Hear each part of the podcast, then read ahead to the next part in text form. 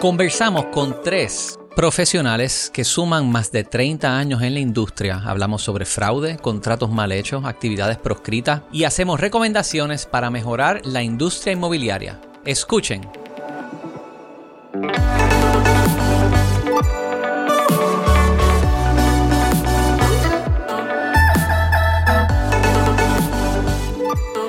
Estoy con las Angels en este episodio. Cristina Rivera, ¿cómo estás? Muy bien, muy buenos días. Alexandra Amador Good morning. y Coral Buret. Buenos días. Estamos en Good Company, ¿verdad, Wilton? Bueno, vamos a empezar con. Estuve en el episodio pasado entrevistando a Federico Turbi, presidente de la Junta de Bienes Raíces de Puerto Rico. Y él menciona que la ley 10 cumple 30 años ahora en marzo-abril. Se habla de enmiendas. Yo quiero conversar con ustedes un poquito sobre esto. ¿Dónde hay fallas en la ley 10 que ustedes están identificando en la industria que pudiera mejorar? Yo creo que un- uno de los temas eh, que más se, se comenta entre colegas en los chats eh, cuando ¿verdad? hacemos negocios juntos es que no todos los corredores licenciados que están trabajando, ya sea independientemente con una compañía, tienen como que el mismo nivel de competencia o el mismo nivel de, de conocimiento específicamente en términos contractuales o legales. Eh, y eso pues... eh, eso no ayuda, eso, eso, eso puede crear problemas. Claro, daña la reputación de la industria como tal. Sí, sí, se puede argumentar que sí, claro. En un momento se propuso, como, como, como trabaja en Estados Unidos, un corredor trabaja debajo de una firma por varios años antes de poder estar independiente. Tú tuviste una formación en Coldwell Banker. Sí, esa Tú fue mi tuviste una formación también En Proyecto Nuevo. en proyectos nuevos. ¿Y tú? Yo vine de la industria de los mercados financieros y realmente pues no tuve esa experiencia en trabajar con, con nadie anteriormente, pero estaba acostumbrada a cierto nivel de competencia, claro, porque de, la industria que tú vienes también está bien regulada. Altamente re- regulada. Mucho más representando regulada. personas en, en contratos Sí. financieros, en acuerdos de inversión. Así que tienes esa formación. pues quizás tal vez como hay tantas cosas con los departamentos de cumplimiento de ese tipo de industria, yo no me atreví a hacer nada sin a- tal vez consultar con ciertas personas que ya yo estaba, ¿verdad? Tenía conocimiento, que llevaban muchos años y mucha experiencia y buena reputación en la industria. ¿Y cuál ha sido el impacto entonces al ver ese, ese gap entre los que quizás tienen mucha experiencia y los que tienen menos? ¿Cómo, cómo te impacta a ti? ¿Cómo las impacta a ustedes? Bueno, eh, de una manera bien directa, o sea, nosotros hemos hablado mucho del cobroke, que la mayoría de las transacciones sí se hacen en cobroke. Eso significa que se hacen entre corredores, o sea, un corredor representa la parte vendedora, el otro corredor representa la parte compradora. Si el otro corredor con el que estás trabajando ese negocio no pues no, no, no domina esos temas y quizás es el agente que lista, pues esos contratos quizás no, quizás no están del todo correctos o pues nada, crea, crea problemas. Pues mucho problema y estamos hablando de quizás tal vez corredores que lleven muchos años pero no tengan unas prácticas las más eficientes o las más proactivas. Eh, casualmente estoy teniendo un caso con una corredora, ¿verdad? Que lleva muchos, muchos años y mi primera pregunta fue ¿cuántos pies cuadrados tiene la casa? Ella no me sabía decir. ¿Tienes un estudio de título? Tampoco lo tenía listo. Entonces estamos en un proceso del contrato de compraventa y entonces ella pone los gravámenes de un estudio de título de hace muchos años atrás. Y, y de mis prácticas más frecuentes es solicitar un estudio de título independientemente esté representando un comprador o un vendedor para saber lo que tenemos entre manos y de podernos ahorrar tiempo, si tiene tal vez un- una, hipote- una hipoteca que no ha sido cancelada o si tiene un embargo que me ha O pasado. sea, en cada transacción tú solicitas En cada- todas, siempre un Todas, estudio de título. 100%. Obviamente estamos hablando de compraventa. Y entonces, pues causa un problema, ¿verdad? Porque ahora yo estaba revisando un contrato de compraventa donde tiene hasta gravámenes que no están. Entonces, pues estamos negociando un precio. ¿Cómo yo puedo negociar un precio sin saber cuántos pies de construcción tiene la casa? No ¿Me esto- entiendes? Sí, las prácticas realmente a veces son nefastas. Um, yo creo que en base a nuestro conocimiento, claro, en esta mesa hay bastante, bastantes años de, de, um, de experiencia, pero yo creo que no es tanto el tú, y por lo menos en mi perspectiva, no es tanto el tú entrevistar a los clientes, es entrevistar al corredor con quien vas a hacer el negocio. 100%. Porque todos nosotros trabajamos, por más que tengamos más o menos los mismos valores y querramos seguir las mismas reglas, todos hacemos algo diferente. Y el a lo mejor eh, la práctica de asumir, eh, asumir el que voy a esperar de ti algo, eh, no esperar de ti otra cosa, eso nos lleva a que nosotros no tengamos un negocio a veces muy flawless, como le decimos, ¿no? Un negocio que, que, que, que siga y que le demos el mejor servicio a los clientes. Por lo menos yo me he, me he dedicado en estos últimos años, especialmente este año, que yo no sé ustedes, pero yo he tenido unas situaciones extremadamente difíciles. de las me, cuales me me tuve que curio, coger me una vaca. curio- me curio llevar retrógrado todo el 2023. Sí, pues lo que, lo que entiendo es que, que es nuestra responsabilidad entrevistarlo.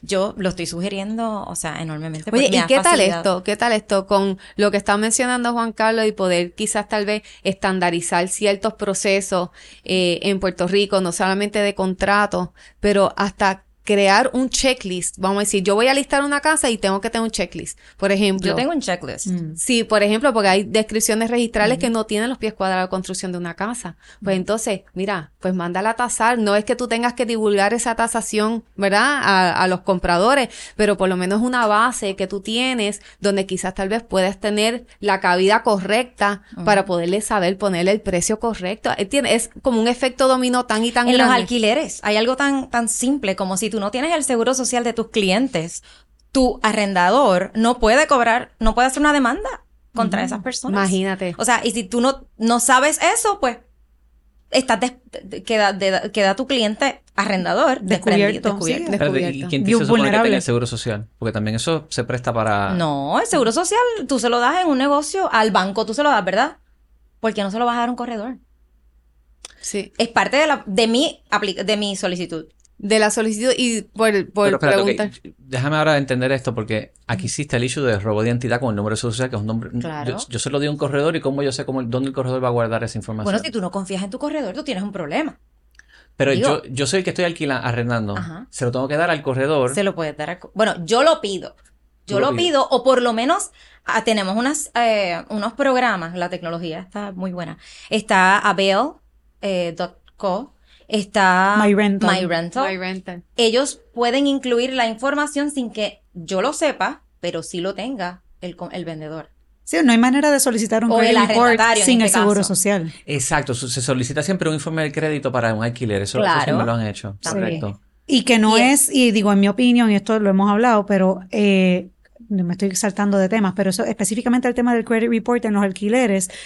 Eh, he tenido corredores que me dicen, ah, no, aquí está, es un, un Ah, screenshot de de Credit, Credit Karma. Karma. Como No, que mira, Credit eso Karma no, no. es un, eso no, eso no, no satisface el requisito de credit report. Yo concuerdo con Cora. Sí. Y este, yo siento que el landlord, o por lo menos el corredor que representa al landlord, es responsable de asegurarse de que ese credit report es de uno de los tres, de las tres agencias crediticias eh, reconocidas, TransUnion, Equifax, Experian, y que, es re- y que es reciente y que, y que vino directo de la agencia a mí o al landlord. No que lo solicitó el cliente, lo imprimió, le hizo un copy-paste y te lo entregó para que se viera bonito. O sea, e, es, es- Hoy es día- muy fácil alterar Exacto. hoy día es documentación. O Yo sea que- llevo alterar. por lo menos 25 años en esto, ¿verdad? Pero en, en Proyecto Nuevo era otra cosa porque trabajaba debajo de una compañía. Llevo tres años por mi cuenta. A mí ningún cliente me ha, pre- me ha preguntado ni me ha solicitado mi licencia. Y si la mía está vencida. Y si yo tengo un caso. Y, si- o sea, nadie te, nadie te pide. Por eso te digo, crea desconfianza, pero si tú no pides información, pues Ujú. tú...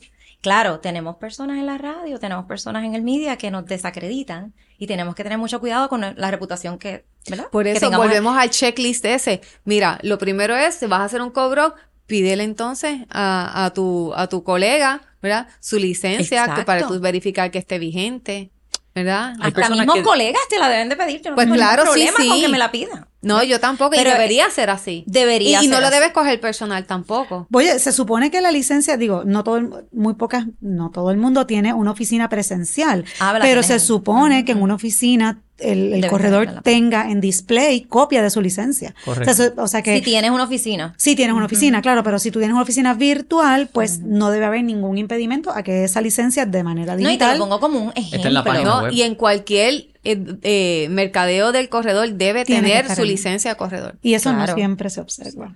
Sí. O sea, Y hab- hablando un poco más de la de lo que hablaste al principio de la educación, nosotros tenemos colegas que son médicos, que son ingenieros, que son financieros, que tienen excelente background. Pero ¿quién te dice que un médico puede vender una propiedad? Sí. ¿Quién te dice que un ingeniero? O sea, eh, yo entiendo que es sumamente importante que las personas que están a cargo, que, que eh, ¿verdad? De, de alguna manera Eleven los estándares. eleven los, los estándares, pero que sí se exija la tutela. La, o sea, que el, el vendedor, el de corredor, una- Los dos años. de una- dos años debajo de una empresa. o definitiva. O un por lo menos un año. Por lo menos un año full time, porque el problema que también tenemos es que Sí. mucho part time. Bueno, Pasaste la oh, sí, licencia, sí. la quieres part time. Ok, ¿cómo tú vas a aprender? Yo tengo una íntima amiga mía que la estoy, no tengo la estructura para, para, Para- para entrenarla, porque yo trabajo sola, tengo un montón de trabajo, tenemos colegas que nos ayudan, pero tengo una amiga que está con hambre de, de entender el negocio y yo pues la, la estoy tratando de ayudar, pero ya tiene que trabajar en una compañía, porque los estándares de todo el mundo es diferente y lo que yo le, aconsejo a todo el mundo que saque la licencia es que vaya a una compañía donde sí tenga ese... Oye, ese- antes, esa antes de ese tema, ¿qué plataforma. ustedes piensan de tal vez ser más exigente con la educación de la persona que quiere convertirse Del en corredor? aspirante, sí, totalmente. Ahí yo estoy sea, totalmente de acuerdo. también. Acuérdense Que acuérdense que hay, hay, tres licen- hay tres licencias en nuestro campo. Está la licencia de Vendedor, de bienes raíces. El vendedor obligado tiene que estar debajo de un corredor. Sí. tiene que, no es- tiene que trabajar para, Para, una empresa, un corredor. Está el corredor, eh, que sí tiene la capacidad de trabajar solo, y está la, em- la licencia de empresa de bienes raíces. Correcto. Entonces, em, lo, yo creo que lo- el, el- el nivel de educación o de preparación que se le exige al vendedor debe, o sea, no, te- no puede ser la misma a que se, la que se le exige al corredor. Em, ¿Es el mismo actualmente? Ahora mismo no, la diferencia son 60 créditos universitarios versus cero créditos universitarios, versus un, un, Grado un high Grado school. social. No, no, Ah, un ¿no high grado school. No, es un high school.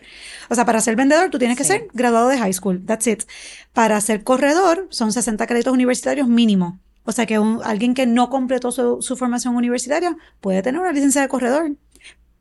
Yo no, yo no, yo sí pienso que, que, que un bachillerato, digo, no, muchas veces te dicen, mira, el bachillerato no te da ni para empezar. Pues, conchale, por lo menos, por lo menos exigir un bachillerato al corredor que va a estar custodiando dinero de transacciones, que va a estar llevando a cabo negociaciones que pueden ser las, las, las negociaciones más importantes de la vida de una persona en términos económicos. Pues que esa persona que está, que tiene esa responsabilidad, que por lo menos tenga un bachillerato. Yo creo que eso no es poco razonable. Y al vendedor no se le tiene que exigir porque se presume que va a estar trabajando bajo la supervisión de un corredor. Yo iría más allá, yo iría más allá, sino también no solamente el bachillerato, sino también quizás expedir X cantidad de licencias al año. O Ah. sea, por decirte, hay 500 candidatos y la Junta va a coger los mejores 50 este año. Y se piden 50, por hacer Eso- un ejemplo eso- hipotético, las mejores interesante. 50, los mejores candidatos presentando su caso del porqué y su preparación. Eso es interesante. ¿Entiendes? Para corredor. para Limitar la corredor. cantidad de licencias que se otorgan sí, cuando sí, salen. sí. Y lo otro que habíamos mencionado, que también adicional a eso, haya un término de tiempo, porque claro, te- y te, te aseguro, un bachillerato, un joven que recién se gradúa de bachillerato, no, no necesariamente tiene la experiencia ni el, ni el conocimiento, a pesar de que coja el curso de, de corredor de bienes raíces, eso no necesariamente lo capacita para llevar adelante una oficina, para llevar adelante un equipo, para De liderar. acuerdo. este- hecho- Entonces, se puede exigir, como hacen en Estados Unidos, un- una cantidad de tiempo trabajando para una empresa, un corredor, antes de concedérsele la licencia de corredor, o como hacen eh, los tasadores, no solamente es tiempo, sino es cantidad de casos, horas. También. Porque tú puedes sembrar tu licencia en una compañía, esperar que pase el año los dos y entonces te pones a trabajar por tu cuenta y eso no necesariamente equivale a experiencia, sino poder demostrarle a un board, a la junta, mira, yo trabajé X cantidad de transacciones del lado del listing, X cantidad de transacciones del lado del comprador, X cantidad de parados más, yo, yo- comerciales. yo añadiría hasta un layer, después de haber cogido, ser más exigente, eh, expedir X cantidades de licencia al año, luego que entonces saques la licencia, tienes que pasar por un training, quizás tal vez que esté atemperado el momento y al mercado que estamos viviendo en ese momento, quizás tal vez se pueda hacer un training, ¿verdad? Que vaya variando o, o cambiando, ¿verdad? Los tipos de, de clases, por decirle así, o que es, eh, o los tipos de los temas cada un año, cada dos años, porque el, mercado que vivimos hace tres años no es el mismo mercado que estamos ahora. ¿Entiendes? Y la preparación del corredor para atender las necesidades del comprador y del vendedor ahora mismo son completamente distintas. O sea que ese layer adicional yo diría que fuera hasta, hasta Sí. excelente. De hecho, así era cuando yo, mi, mi escuelita era Coldwell Banker, eh, y ellos tenían el instituto de Coldwell Banker, que era, pues, te, enseñaban Eso, eso, a eso tomar la la escuela, licencia. la. Tenían la escuela, cogías el examen, pasaba, y los que pasaban el, el examen, se les daba la oportunidad, se invitaba, a, ellos invitaban a cierto, ellos no invitaban a todo el mundo, eso no era abierto para todo el mundo. Elegían, tú, tú, tú, tú, tú, pasan ahora al programa de training de Coldwell Banker, con licencia. Y tú puedes estar shadowing tal vez un corredor Y por te- tres y meses. por Te decirte. ponían a hacer shadowing. Yo tuve que hacer shadowing y yo aprendí muchísimo. Es una pena. Yo me atrevo no a decir que una persona que tiene 60 créditos, pero pasa por un proceso de shadowing debajo de un- alguna empresa, en dos años está mucho mejor que el que tiene el bachillerato y sale Pero directamente. experiencia, sí. O sea que 100%. quizás hay que mirar simplemente cómo tú mejor adquieres los skill sets para ser un buen corredor. Correcto. Tú puedes trabajar dos años en una oficina paralegal y estar revisando contratos, trabajando en un, en un bufete de, de corporate law y solamente con 60 créditos y muy bien puedes tener mejor formación en el manejo de, de contratos y de revisión de este tipo de, de- de temas. Sin embargo, pero esa persona no podría llevar adelante una oficina. O sea que lo que estamos hablando no es que no se puedan dedicar a la profesión, es quién cuenta con la responsabilidad, a quién se le otorga esa responsabilidad de liderar y supervisar una transacción. Ok. Y esto sin hablar del comercial, del área comercial. Comercial son es, es, otro, otro, es otro mundo, Y tú otro mundo. pasaste la licencia, puedes comenzar. O sea, yo Ujú. entiendo que la, la, la experiencia es sumamente importante. sí. Oye, y que es un negocio de colaboración, full colaboración. Tú no puedes llevar a cabo una transacción de bienes raíces sola. Tú necesitas o Banco, a otro corredor o a, y tu abogado. ¿Qué por ciento de las transacciones de ustedes son en Cobroke? A mí el 90%. 90% Cobroke. Sí. Yo te diría, tienen que estar como un 80. 80% Sí. Cobroke. ¿Y tú? Yo pienso lo mismo, no, no, no he sacado el número, pero sí, casi todo es cobro. Y eh, eh, has tenido situaciones donde se te, se te cae la oportunidad o te vas de una oportunidad porque la contraparte con la que ibas a trabajar simplemente no tenía, fallaba en algún tipo de experiencia que, que hacía el caso imposible de trabajar. A mí me ha pasado en una ocasión donde la corredora no, para mí entender, no supo manejar el conocimiento que tenía de sus clientes, porque acuérdate que nosotros somos intermediarios, pero somos vendedoras. O sea, si tú no tienes el- los skills de negociación, porque tienes que tratar de unir a estas dos partes, pues, y se me ha caído, no uno, se me han caído dos casos, el año pasado uno y este año otro, por esa situación, porque yo estoy segura que esa persona no dominaba ni el conocimiento que tenía de la propiedad, porque era dentro de un resort y no se dejó llevar, y en adición a eso, pues, él no manejó a su, a Sí. su vendedor. Es Lo lamentable. dejó ir. Digo que esto, como tú bien dices, somos, somos vendedores, facilitadores, y entonces dentro de esas eh, skill set, ¿verdad? De negociación, tiene el people skill tiene que estar pero super sharp, que quizás tal vez le tienes que meter bien brutal al people skill, sabiendo que el colega que está haciendo el cobro contigo Definitivo. está dejándolo ¿verdad? Caer el negocio y entonces tú por tal vez salvar el negocio porque es la propiedad que quiere tu cliente, si tú eres aquí representante de un comprador, tienes que ver cómo you sweet El talk her, engagement. entiende a esa persona sin dejarle saber porque puedes darle una pata en el ego de que no sabe lo que está haciendo, no es que es verdad. sí. Y entonces que te dice, tener la mira, empatía. chica, vamos a trabajar esto en, en- en equipo. Mira, yo te sugiero, ¿qué tú crees de esto? Y tratar, tú sabes, de, de salvar la situación con gente que no sabe, pero estás en una posición que no le puedes decir para que no se pongan a la defensiva y se te pueda caer la transacción. Y uno de los, de los factores tal vez es la desconfianza. Yo, yo, por eso te vuelvo y te explico. Yo creo que la, eh, la entrevista y ese engagement que tú haces con el corredor co- coworker, um, coworker, eh, es importante. Es importante desde el principio porque si no hay confianza entre colegas, Sí. o sea, no, se Sí. puede perder el negocio. No, y Y aunque tú trates, a veces, pues, no Sí. pasa. No, y que también mm, las transacciones, o sea, las transacciones fáciles, yo digo que no existen, pero le hemos conversado mucho, eh, ah, ¿verdad? En, en Recientemente. privado de, de casos que sí se han, se han complicado a tal punto de que requiere requiere de verdad de, de todas las personas con mente abierta y con, des- con un deseo genuino de buscarle soluciones a los problemas, no quedarse en el, en el, en esa, en esa En el batalla ego, de sí, ego, sí, en el el ego ego. full. Hay que soltar el ego. Sí. Oye, y aquí 100%. solamente estamos hablando de las cosas negativas, yo creo, pero ahí es bien refrescante lo que se está dando, los chats después de la pandemia, después hasta de María. Yo he visto como una unión en la industria que ha sido bien buena. Yo, por lo menos, yo he conocido colegas excepcionales eh, cuando ya cuando me voy por mi cuenta y, y- e inclusive cuando estuve en Proyecto Nuevo. Pero tú ves esa sinergia, tú ves esa empatía. Sí hay uno que otro que tú sabes que pues no puedes trabajar o si tienes que tener las- todos los red flags y las advertencias, que es una pena. Pero es bien bueno. Yo no sé ustedes, pero yo el Cobroc, a mí, a- aparte de que lo que estábamos hablando los otros días en el almuerzo, la realidad es que cuando tú tienes dos partes representadas es hasta fácil, Más hasta fácil. más fácil. Debería ser. Claro. Debería, Debería vamos. serlo. Pero a veces es más eh, transparente para ambas partes eh, lo que es el, Bueno, el porque ambas partes se sienten, se sienten representadas De y la que misma sus manera. intereses se están viendo velados. Exacto. Se Mira. les, les ocurre mucho que es más o menos las mismas, o sea, el cobro que hacen es con el con un pool particular de las mismas personas o, o- o- o han visto que entran nuevos en no el cobro. nuevo, yo he visto Sí. Muchos nuevos en tu cobro, nuevos. o sea, sí, Sí. sí. Pero definitivamente, o sea, y esto también lo hablábamos el otro día, que cuando uno está buscándole a un cliente o, o lo que sea, te ya ves, ay, esta propiedad, ay, qué bueno, Ay, la tiene exacto, sí, fulano". eso Ajá, eso es lo que quería sabes, A veces, a veces es un sabes. alivio cuando ven. Somos cuando- humanos, sí. so sí. Exacto. Sí, no, claro. No, pues no, no es por preferencia y no es porque te lleves No, bien, es pero que tú sabes. sabes Pero es que que vas a, sabes. vas a Mm. estar Las cosas van a estar bien hechas. Exacto. Sí. No, que sí. Sí, sí, eso es, eso es refrescante. Digo, y si puedo tirar aquí una roletita. Tíralo, tíralo. Eh, ¿Qué ustedes piensan del cobro que no sea 50-50? Ay, mira.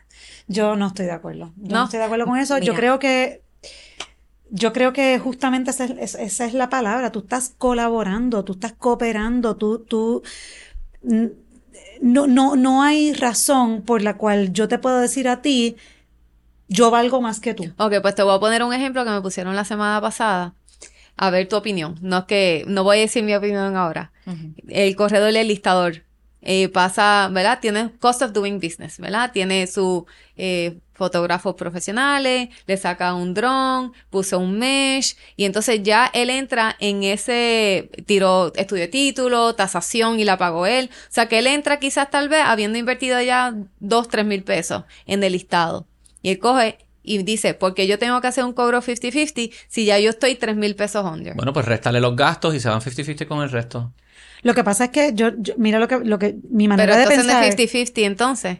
Lo que pasa Bueno, es igual se le pueden restar los gastos del, de- del lado del broker si los tiene. Bueno, Porque pero entonces entonces así los le está restando también al corredor que está trayendo al comprador. Pero entonces el, com- el comprador, el corredor que está trabajando con el comprador, que lleva quizás ocho meses con ese comprador, Correcto. que ha invertido en almuerzos, que ha invertido en gasolina, que ha invertido en... Enseñarle varias más, yo Que diría ha que hasta Estado más años, retante. con esa persona Entonces, ¿y eso qué? ¿Cómo se contabiliza eso? o Sí. sea, volvemos. Correcto. Tú, tú, tu trabajo como listing agent, y no todo el mundo trabaja igual, pues mira, yo, yo quiero dar el mejor servicio, porque eso es, así es como yo me vendo. Yo le ofrezco a mis clientes eh, la- las mejores eh, alternativas de marketing que yo puedo ofrecer.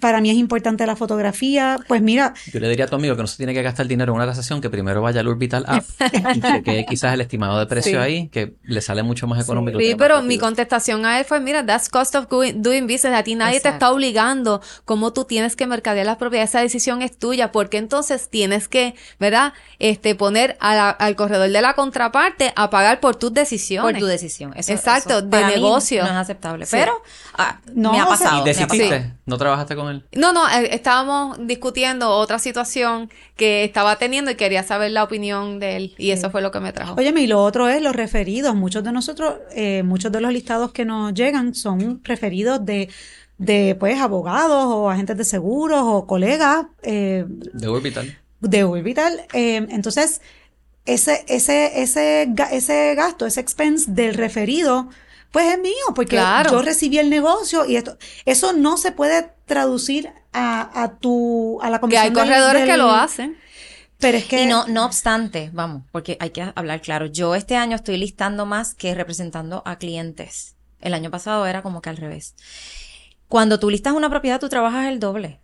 O sea, eh, me refiero no tanto al mercadeo, pero en el caso per se, tú tienes que contar con el estudio de título, tú tienes que convencer a tus clientes de, obviamente, del precio, etcétera. Pero también tienes, tienes el acarreo, al menos en las rentas, de un trabajo extra que la otra parte, pues no tiene. Pero la otra parte te está trayendo un cliente. Sin esa otra parte, tú no te complementas. Digo, So- y que como dijo Coral, cuánto, cuántas propiedades ya ha llevado a ver ese cliente, cuánto tiempo también le ha dedicado a ese cliente. Y ahí, pero lo que te quiero decir es que sí, el que lista, pues lista, sabes que vas a trabajar más, tal vez para ese listado vas a trabajar más, pero yo estoy totalmente de acuerdo con el 50-50. Fíjate, yo creo que yo me estoy yendo por la tangente, pero yo, yo creo que para mí, quizás esto es bien personal, porque yo he conocido corredores que me dicen, ay no, a mí no me gusta ser listing agent, a mí dame los compradores o los, ¿verdad? yo pienso que es más trabajo. Es más trabajo. Bregar con el comprador. 100% de acuerdo. es, un trabajo bien distinto, actually. Es un trabajo bien distinto representar Pero yo creo que eso tiene que ver con las personalidades y quizás lo que... Lo que Bueno, entonces si estamos de acuerdo con el 50-50. Vamos con otro punto donde yo sí favorezco y estoy de acuerdo porque entiendo que le da valor a la industria y genera suficiente eh, valor como para que se haga más inversión en la industria, las tecnologías. Toda la innovación que ha ocurrido en los pasados años en el real estate viene también porque tiene un modelo de negocio que genera buen volumen de, ingreso. Es la comisión del 6%. Hay un caso en Missouri que está shaking un poco el tema de, de esta comisión y Podemos hablar un poquito de eso. Yo defiendo que la comisión sea entre el 5 y 6%. Hay gente aquí que quieren... Sí, pero eh, el caso me parece que eh, lo que estaban argumentando era que el precio de las propiedades en venta estaba elevado dado a esa negociación del 6%. Sí. O sea que se, se convertían menos asequible esas propiedades para los compradores porque los vendedores aumentaba el precio de la propiedad para poderle pagar la comisión del 6%, al corredor. Sí. Y estamos hablando de compañía multinacionales. Sí. Sí. si no son corredores particulares. La verdad, yo personalmente, yo puedo dar mi opinión. Yo no estoy de acuerdo, ¿verdad? Obviamente eh, ganaron. Sé que va a haber una apelación, varias apelaciones y pudieran hasta eh, eh, envuelto hasta daños hasta 5 billones, es lo que me parece. Pero la verdad es que ¿Por qué el vendedor tiene que aumentar el precio de su propiedad al 6%? Eso hay gastos cuando uno vende una propiedad. Normal, si va a estar costeando, este, por decirte, el corredor, va a estar costeando la, escritura, escritura venta, este, tú sabes, preparar la casa para ponerla en condiciones para ser vendida. Oye, no es venderla por vender, hay costos asociados, o sea, si están bien orientados, ¿verdad? Esa persona. Yo tiendo a tasar las propiedades, no para listarlas necesariamente a tasación, pero para poder llevar a cabo esa conversación con el vendedor, mira, este tasador que tasa banco, ¿verdad? Para poder entonces tener la opinión tal vez cuando venga un potencial comprador financiado. Pues mira, tal vez listo un poquito más para tener espacio para negociar, porque aquí en Puerto Rico todo el mundo negocia, ¿entiende? Pero porque y, y, yo le hago una proyección contemplando la, comisión, si va a estar contemplando la escritura de compraventa. Con el, con el agreement, tú le envías el net proceeds y ellos saben cuánto te tienen que pagar. Correcto. ¿Lo quieres o no lo Entonces, tiene hipoteca, mira, vives en Estados Unidos, pues descuéntate el 15 de tu ganancia capital. O sea, que la persona esté bien orientada. Si la persona está bien orientada, yo creo que esas cosas no, no deberían pasar. No, y no solo eso, o sea, el, tú no, tú no, o sea, no hay un requisito legal de tú contratar un corredor para vender tu propiedad, no hay un requisito legal para tú contratar un tasador para vender tu propiedad, no hay un requisito legal de sacar fotos profesionales, de utilizar un stager, pero pues mira, no todo el mundo está capacitado, hay mucha, hay mucho desconocimiento del proceso, o sea que no todos los vendedores, muy pocos realmente tienen esa capacidad de, de poder mercadear y vender su propiedad adecuadamente. ¿Cuántos listados no les han llegado a ustedes porque son dueños que trataron de hacerlo solo, no pudieron o se dieron cuenta de que se les, se les salía de las manos y te contratan cuando ya se dieron contra el piso, como quien dice, de, de, de, no poder hacerlo. ¿Les tú, ha pasado? tú elegiste, Sí, sí, seguro. No mucho, pero uno que otra vez. Sí, sí, a mí me ha pasado. Y, y ahí tú dices, bueno, pues el costo de trabajar conmigo es este, déjame ver, déjame ver cuál es tu hipoteca, déjame ver cuánto vale la propiedad o cuánto realmente, eh, razonablemente se puede vender. Y uno se ajusta. Yo creo que, digo, todo el mundo quiere cobrar el 6%. Es más, cuando yo empecé en Coldwell Banker, los contratos estaban por default al 7%. Esto es 2003. Eh, y eso se negociaba y pues digo, depende del caso, no, no, en todos los casos. Y luego cuando el mercado cayó, pues mira, no había mucho, pues uno se ajusta. Yo creo que como es en Puerto Rico, todo es negociable. Uno tiene, legalmente uno puede negociar y, y llegar a, a, los acuerdos contractuales que las partes deseen, siempre y cuando no vaya en contra de la ley, la moral ni el orden público. Mi experiencia ha sido, ¿verdad? Viendo todos los usuarios, Orbital tiene ya 20.000 usuarios, muchas personas solicitan informes de propiedad, de precio, quieren considerar quizás vender o comprar. Mi experiencia ha sido que el, la red de corredores con las que se han afiliado a Orbital, que yo puedo referirle una oportunidad a Coral, una oportunidad a Alexandra, una oportunidad a Cristina, me doy cuenta el conocimiento que tiene Cristina en una zona particular, el conocimiento que tiene Alexandra en una zona o en un tipo de cliente particular, el conocimiento que tienes tú. Entonces se ve el valor. Un, un vendedor o un comprador ve el valor en el profesional si está afiliado al, a, o sea, si, si, está en la línea del mercado que tú trabajas, el valor tuyo se ve. Nicho. Es bien fácil de venderlo porque se ve. Ahora, yendo al tema anterior de un corredor que acaba, una, acaba de sacar la licencia, se le va a hacer bien difícil justificar el valor. Y hay gente que dice, yo no te voy a pagar eso porque quizás no sabe nada. Uh -huh. Pero el valor de ustedes en los mercados que ustedes tienen, o sea, yo lo veo, para mí es filmo a ciegas. Y, uh -huh. y, y se, se ve cuando presentan con clientes, se nota. O sea, yo he ido a con ustedes dos hemos ido a listar y a, y a, potencialmente buscar clientes y yo me siento, mano, que, que traje una persona que agrega muchísimo valor. Brutal. Es así. sí.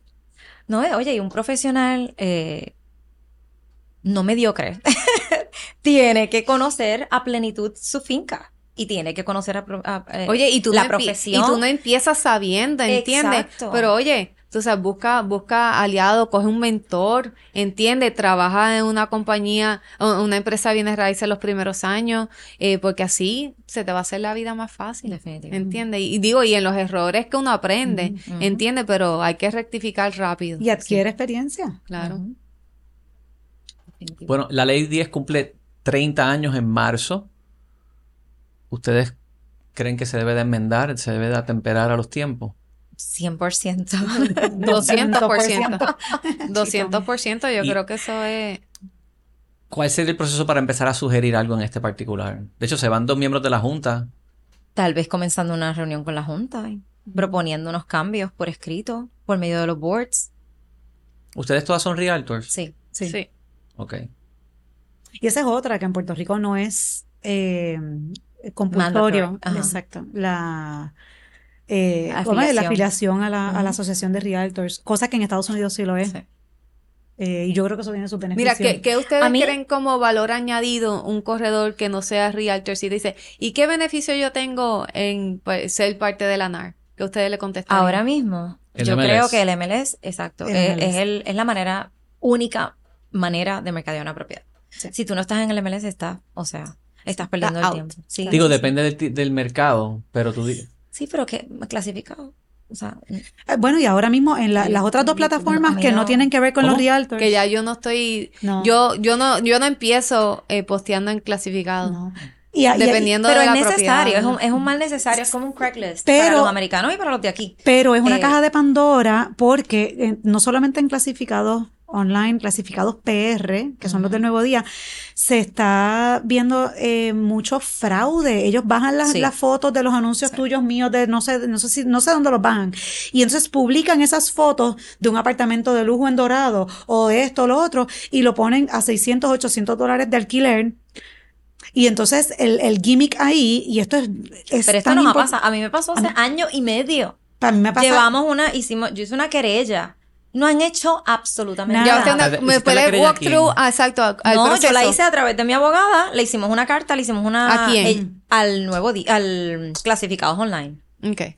No me acuerdo, te puedo buscar cómo ella lo logró, pero no, no, o sea, no hicieron nada. Y yo no iba a seguir ganando, yo no iba a seguir gastando dinero. ¿Para qué? O sea, No, y la cosa es que este- esto se prolifera porque tanto. tú- esto El- se vuelve un caso. No legal. es, o sea, obviamente quien hace esto son gente de que hacen fraude, pero la, el, el andamiaje o el- la estructura de clasificados online ni de clasificados PR lo, lo pueden combatir. Entonces, tú, tú entras ahí y se eso está... Cualquier persona que sube esto, depende si están usando un proxy o no. Tú tienes el MAC address, tú puedes identificar la dirección donde sale Lo- ese IP. O sea, esto se pudiera investigar y perseguir. Claro. Pero no lo hacen. Pero y no no, lo lo van a hacer, Giancarlo. El punto es ese. Entonces, mira lo que, lo que yo hice, que quizás esto Como no es un servicio para muchas personas gratis. Claro, exacto. Mira, yo cogí en, en clasificados PR, es donde más, donde más se ve esta práctica. Me lo hicieron tres veces corrida ahora en el verano. Yo hice una, una foto, ¿sabes? Con un texto rojo con las letras blancas grandes que dice aviso. Muchos de los anuncios en esta plataforma son fraudulentos. Nunca envíe dinero por PayPal, por Venmo, por ATH móvil antes de personalmente visitar la propiedad y validar que el dueño o el realtor es fidedigno. Y, y puse anuncios con eso de foto Oh, wow. para pintarlo de rojo. Pues tú sabes lo que hicieron. Me bloquearon la cuenta. ¿Cómo? Sí. Te estoy diciendo. Es que, no- sí, sí, Eh, y siguen permitiendo esa práctica. Y Entonces no, son no, no hubo, no hubo intento de contacto para poder No, entender tu situación. de hecho, muchos de esos anuncios, digo, un, una- un día me senté y me le dediqué una hora y pico a reportar la mayor cantidad de anuncios fraudulentos que vi y dije, esto es fraude, comunícate conmigo, yo soy corredora, pa, pa, pa, pa, pa, pa, pa. Nadie nunca me contactó, ni me llamó, ni me escribió. Puse lo de las fotos a ver si eso generaba y se lo compartí a dos o tres colegas, como que mira, hagan lo mismo, vamos a pintar eso de, de rojo para que por lo menos hagan algo para generar un cambio. Me bloquearon la cuenta. Que digo, yo no posteo ahí anyway, pero ya no puedo poner más ese aviso. Fíjate, uno habla de que la Junta pudiera hacer algo o esto, esto no sé Pues si le corresponde que a la, puede. la Junta, la Junta tiene muchos menos recursos de lo que tú crees. O sea, los miembros de la Junta son voluntarios, no cobran por el servicio que dan. O sea, muchos de ellos son profesionales que tienen primero que trabajar en su negocio y encima de eso tienen un trabajo voluntario Pero bueno. que les el mayor tiempo se les consume nada más validando las licencias que tienen que renovar, porque es un proceso bien manual. Entonces, Yo lo comparo como los boards de los condominios. Yo tengo dos apartamentos, Correcto. yo estoy, en lo los, mismo. yo, yo estoy en los boards. job. Siempre nos están acribillando, somos los peores, pero tenemos la, max- la más Sí. responsa- la mayor Sí. Pero es responsabilidad. para beneficio- horas- Es así. Pero Y es para, para beneficio común, de, sí. exacto, para beneficio Es de lo uno, mismo. porque uno tiene un porcentaje del todo, igual acá. Claro. En nuestra profesión, nos Pero beneficia a entonces, se- yo recomendaría, si se va a enmendar esta de ley 10, que se, que se establezca quizás un, se le asigne un presupuesto, o sea, se haga una división para, para proteger la integridad, revisar el fraude, o sea, atender esos temas. Eh, no, no veo Sí, otra crear manera. unos procesos en diferentes cosas. Entonces, y que sean cosas, pero tiene que ir a- atado con tal vez algo, algo, una plataforma digital que se le haga fácil a la persona que quiera o reportar o, o hacer cualquier Correcto. cosa. Yo te puedo Este, hasta asegurar la que renovación es complicada. O sea, depende de cómo lo estén haciendo, eso se puede trace. Tú puedes saber de dónde se originó, de qué dirección IP tienes el MAC address. Tú puedes identificar quién está sometiendo esos fraudes. Pues, eso- Claro, pero eso, eso, implica que la persona, que la gente que está a cargo de clasificados PR, clasificados online, tengan una persona con esa capacidad y tengan el, el interés y la intención de hacer eso. Quizás cuando vean el daño que se le está haciendo a la reputación de su página y de su producto. Pero si lo han, si lo han ventilado hasta en, en redes sociales y en las noticias y no pasa nada. No les importa. Tengo una idea.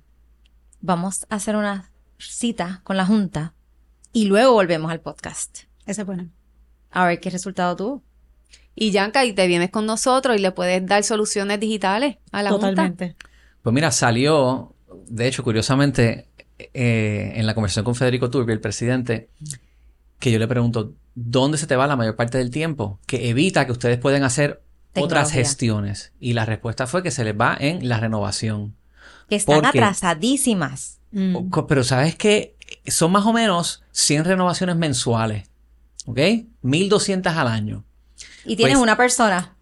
Hay dos oficiales. Voluntaria, que- hay voluntaria. do- do- Voluntario. do- do- dos personas y Bueno, no, el que trabaja en el Departamento de Estado, él trabaja ahí el poncha. Sí. hay empleados del Departamento de Estado que dan apoyo, correcto, y tienen dos, pero más los miembros de la Junta, pero ellos tienen que revisar todo tu historial de asume todos los certificados nuevamente para la renovación y en adición tienen que buscar cada papel, cada hoja de tu educación continua y hacer la suma y revisarla y entonces chequear, espérate, el primer año hizo los seis, porque si no hizo los seis el primer año son duplicarlo. 12. Sí. Entonces, Toda esa matemática la tienen que hacer ellos manual, Manual. por caso. Por favor. Y se les van horas en cada validación, en cada renovación, y son 100 al mes.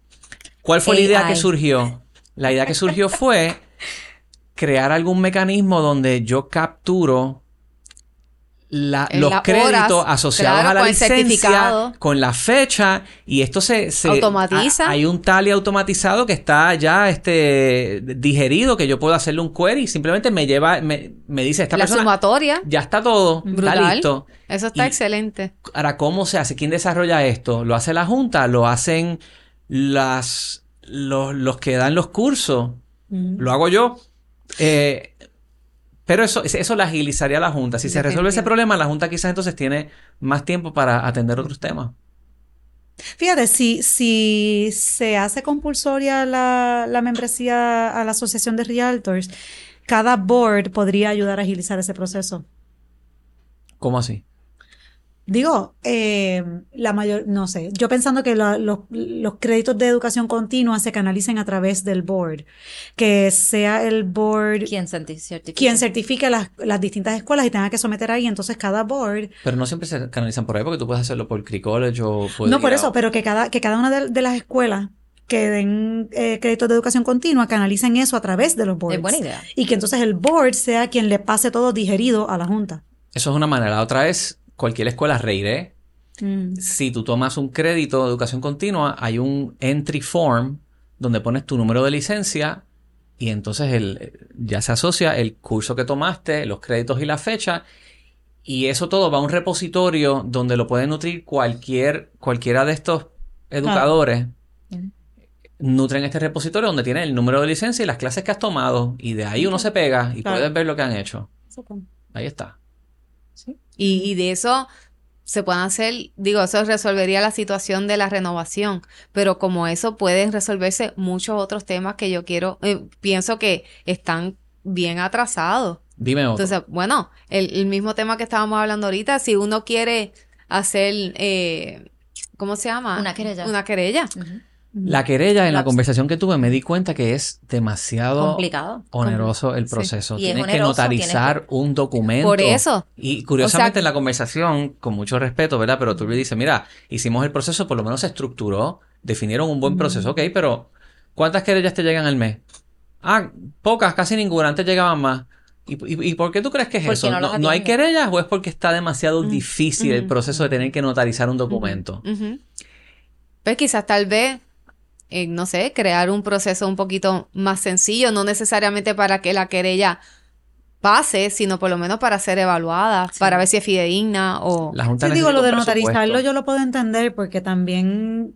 Pero notarizar un documento no es nada difícil. No, no, no, y que Ay, también claro eso que evita... sí, y eso que evita... buscar un abogado, llevar el papel. O sea, eh, eh, Pero Digo, son como affidavit. es una piedad. O sea, un affidavit es... es- bueno, tienes que imprimir el papel, llenarlo y notarizarlo, luego Pero yo entiendo la validez de la notaría. Yo creo sí, que para hay evitar, las- válidas- para evitar las querellas frívolas sí, también. Sí, sí, porque oye, Bueno, pues entonces, desde que hicieron eso, nadie llegan bien pocas.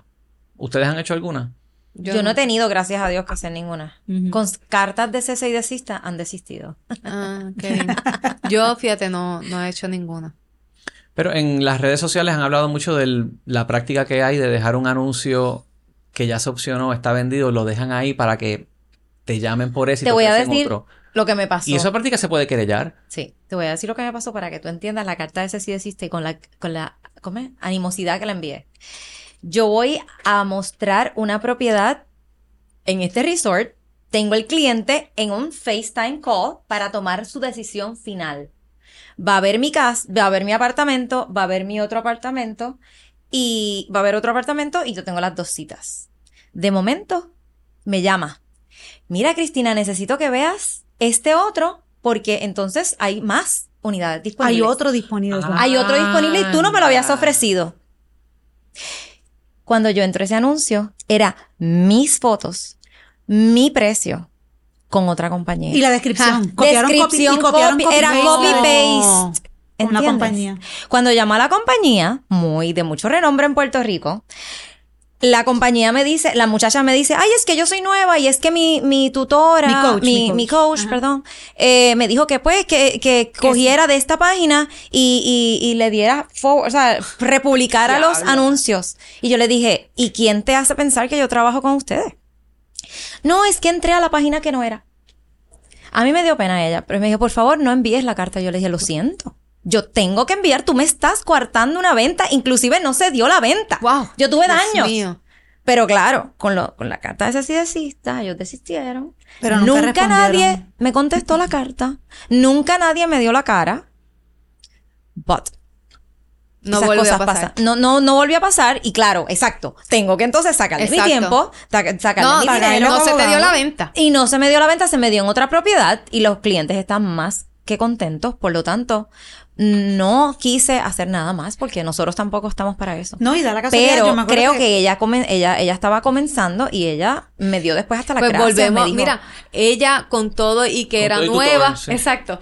No, pero sabes que no, lo increíble de todo es bajo que la tutela de una persona que de alta posición un de esa compañía. coach de bienes raíces que utiliza esa empresa para aconsejar a los nuevos corredores, le dijo que eso era una práctica adecuada. Ese es, eso otro, eso es otro, ajá, otro evento. Que eso es Eh. una práctica proscrita porque tú no puedes anunciar una propiedad sin el consentimiento del dueño. Ella no tiene el consentimiento del dueño para anunciar esa propiedad. Por ende, nada. eso es una práctica proscrita. Y mira, no, y dicen, des- dicen que esta, que, que esta profesión es fácil. No. Se creen que hace. Mira, mo- abrir No, no. casa. Mira, este año me han pasado tantas cosas. Eh, Coral sabe, yo recibí hasta amenazas de muerte. ¿Cómo? Oh, sí. Porque casualmente co- nos eh, promueve esta propiedad en Facebook instead of Instagram. Se me ¿sabes? Que tú cuando tú promueves y yo tengo mi equipo, yo le dije, mira, sí, pues posteen. Cuando la, po- la postean, migra a Facebook y tú sabes que el target de Facebook es totalmente diferente a la demografía o la, ¿verdad? La educación de Ya Instagram. entiendo por dónde va. Y bueno, entonces tú dices, Dios mío, tú sabes. Sí, porque están los haters y lo que... Oh my God. Sí, sí. Es y como lo que, se sienten menos porque el anuncio dice propiedad. en todas las esquinas del anuncio que es para alguien que sepa valorar el ambiente y que no se permita construcción y bla bla bla y es una propiedad privada. Yo soy Amenaza peor. de muerte. Yo soy testigo. amenaza de muerte. Imagínate, entonces es como que, de verdad. No, Sí, también está el mensaje este del, de la gentrificación y el tema del Sí, ambiente. pero estamos hablando de una ha propiedad privada, una persona que quiere vender, que necesita el dinero. O sea, que te estoy advirtiendo lo que se puede hacer ahí y no se puede hacer Un ahí. puertorriqueño que quiere vender, by the way. Sí. Dios. Ah, brutal. No, no. Bueno, vamos por 46 minutos. Estamos. Oh la my God. conversación ha Tenemos volado. mucho que decir. Eh, Hay muchas any cosas. last words que quieran compartir? A la verdad que tocamos muchos temas y bien interesante la conversación. Bueno, yo creo que eh, cerrando un positive note, o sea, la, la, la profesión de corredor de bienes raíces es fabulosa. Es fabulosa, eh, no es fácil. Yo, como siempre le digo a las personas que quieren entrar al negocio, o sea, que lo piensen bien, entiende que esto es arrollarse las mangas, estar en la trinchera 24/7, que no se crean que es un negocio, ¿verdad? Que uno está, ¿verdad? Que no, no es algo lujoso, ¿entiendes? Sí, uno pues puede hacer mucho dinero porque es la realidad, pero aquí, tú sabes, uno Hay que trabajar. hay que trabajar muchísimo, muchísimo. Y que tienes también la, la posibilidad de, de ayudar y de aportar a, a, que- a- a lograr lo que puede ser una de las, de las eh, transacciones más importantes en la vida de una persona. Definitivamente. Y eso tiene, eso conlleva mucha responsabilidad. Y seriedad, y seriedad. Sí. Responsabilidad. Bueno, pues gracias por acompañarme en este episodio. Gracias a ti por invitarnos. Siempre me encanta tenerlas aquí. Estuvo Muchísimas bueno gracias. Llévatelo, Wilton.